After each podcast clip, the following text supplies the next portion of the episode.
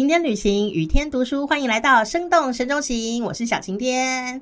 啊，今天呢要来跟大家聊聊时间这件事情哦。不知道你是不是一个容易迟到的人哈？我大概工作的时候比较不会迟到，平常都很容易迟到。对不起我的朋友们哈。但是呢，说到啊这个台湾的时间哦，在以前呢，我们听到这个新闻里面呢，在报时的时候都会说。中原标准时间十七点整，噔噔噔噔噔噔。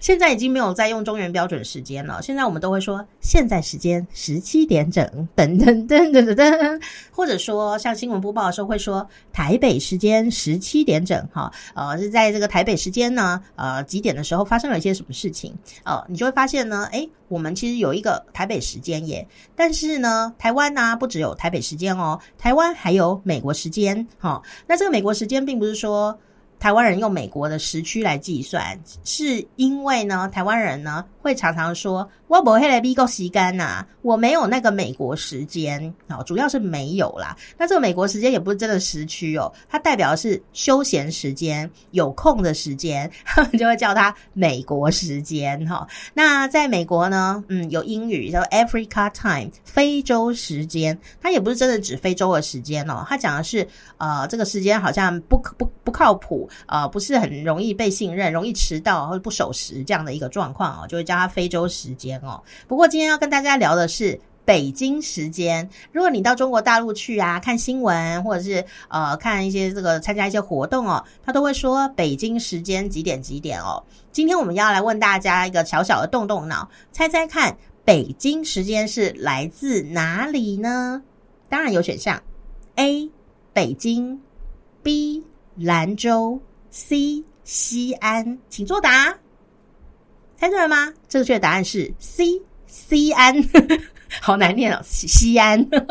哦，这个五个时区的跨越，因为中国大陆幅员广阔，地理中心的附近。就是产生北京时间的这个科技的单位哦，叫做中国科学院国家授时中心。它的前身呢是陕西天文台，后来还有换一个地方哦，也是在附近而已哦。那它成立在一九六六年，主要呢就是负责校对时间这件事，那生产秒这个单位的时间，那也是全球授时机构的很重要的一个。单位哦，那位于哪里呢？位于陕西省西安市临潼区骊山山脚下。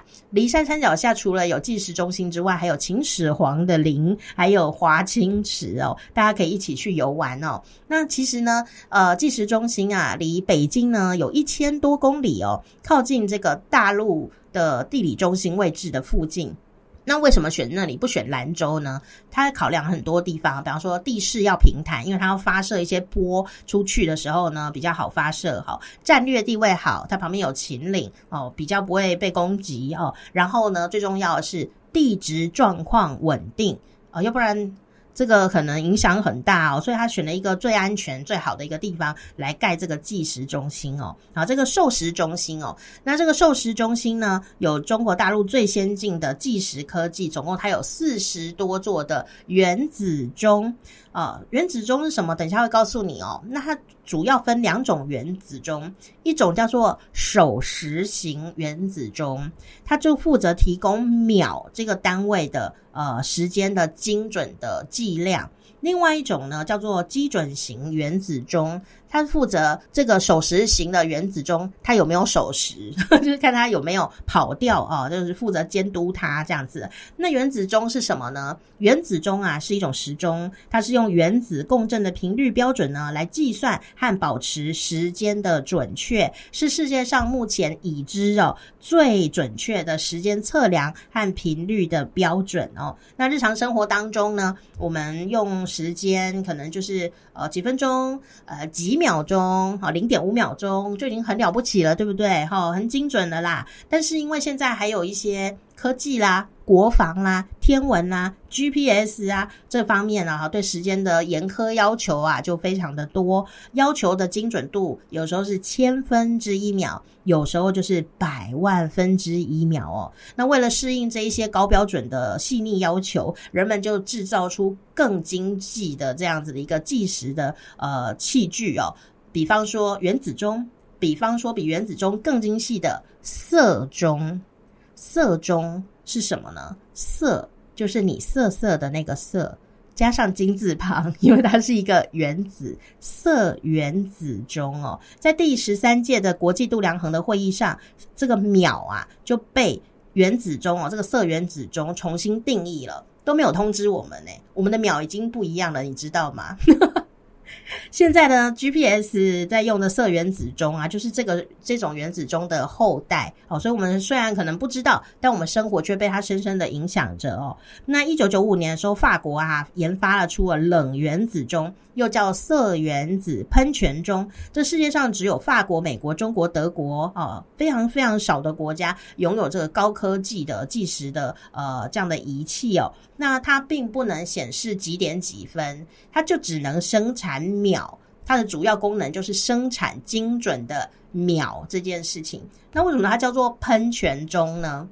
因为啊，这个色原子啊，它在工作的时候，它会产生一种很像喷泉的状态，所以大家都会叫它喷泉钟哦。那这个寿司中心啊，啊，在中国大陆陕西的这个寿司中心呢，呃，你如果想要去踩点啊，想说啊，我看一下始皇陵，看一下华清池，我也要在这个寿司中心前面打卡，很 OK 啦。但是如果你要走进去的话，可能你要先凑到三十个人哦，然后要预约团体导览，你才能够进去，不然你就只能在大门口拍照哈，也是蛮不错的哦。那它里面呢，除了有刚刚讲到了非常珍贵的原子钟们之外呢，它还有一个小小的精致的博物馆，里面呢就收藏了从古到今哦所有人类的一些计时的工具。你有想过人类用哪些东西来计时吗？真的是煞费苦心诶人们到底有多想掌握时间哦？日晷、太阳钟啊，就是用太阳的阴阴影啊来做这样的时钟的一个计时哦。可是呢，日晷虽然好用哦，可是阴天、雨天、晚上就没有办法计时间了。所以埃及人呢，当时又发明了水钟。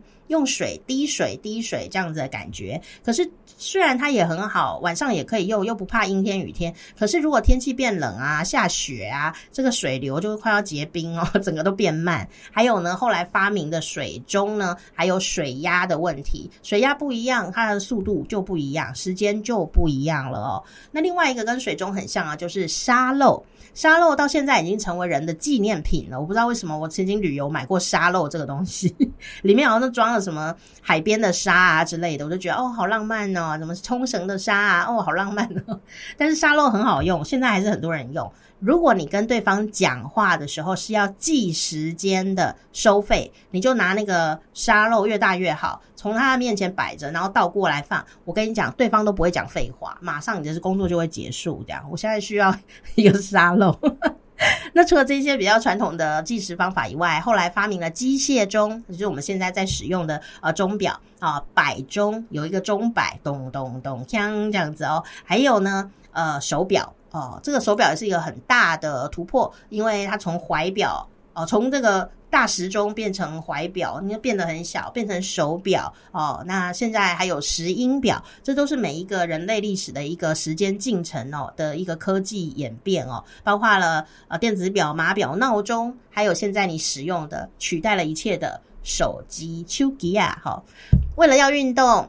为了要运动、上下班、上下课、约会、谈生意、天文、军事、火箭要上去哦，都需要很精准、很精准的时间哦。这个叫做社会化时间呐。我觉得，呃，当你需要跟别人互动的时候，你就需要一个社会化的时间标准哦。但是，当我们剩下一个人的时候啊，其实时间就是我们自己的，你应该有一个自己的授时中心。就是你的心来调整一下，你的秒到底要多快，要多慢哦？我觉得这样生活过得才快乐。不过呢，既然讲到寿食中心啊，它是位在这个中国大陆的地理中心的附近哦，就是心脏的位置哦。嗯，辽远广阔。顺便来给大家 bonus 一下哦，中国大陆的最东边呢是黑瞎子岛哦，瞎子就是你想象到就看不到了呃的那个瞎子哈，黑瞎子岛它呢呃又。是这个福远三角洲的一个部分，它是中国大陆哦最早看到太阳的地方，也是一个旅游的景点哦。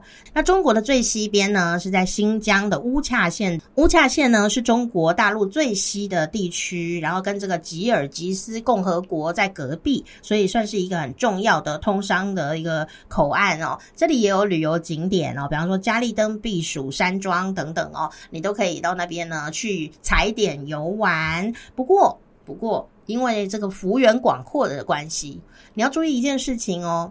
这个北京时间哦，如果它是八点早上八点的话，在这个乌恰镇的实实际时间只是凌晨四点五十五分。所以你觉得北京时间哦八点要吃早餐呢？你在乌恰镇的时候天是黑的哦。我就想说，那边的小朋友如果用北京时间考试上下课的话，会不会有一点不方便啊？因为天整个都是很黑，很辛苦呢。哦，天都还没亮，所以呢，如果你要到这个神州大地来踩点，四处踩点的话，除了你要注意北京时间之外，你也要注意当地时区哦，真正的生活作息，才不会搞了一个大乌龙哦。生动神州行，我是小晴天，赶快订阅我们的频道，下一次我们再一起去旅行。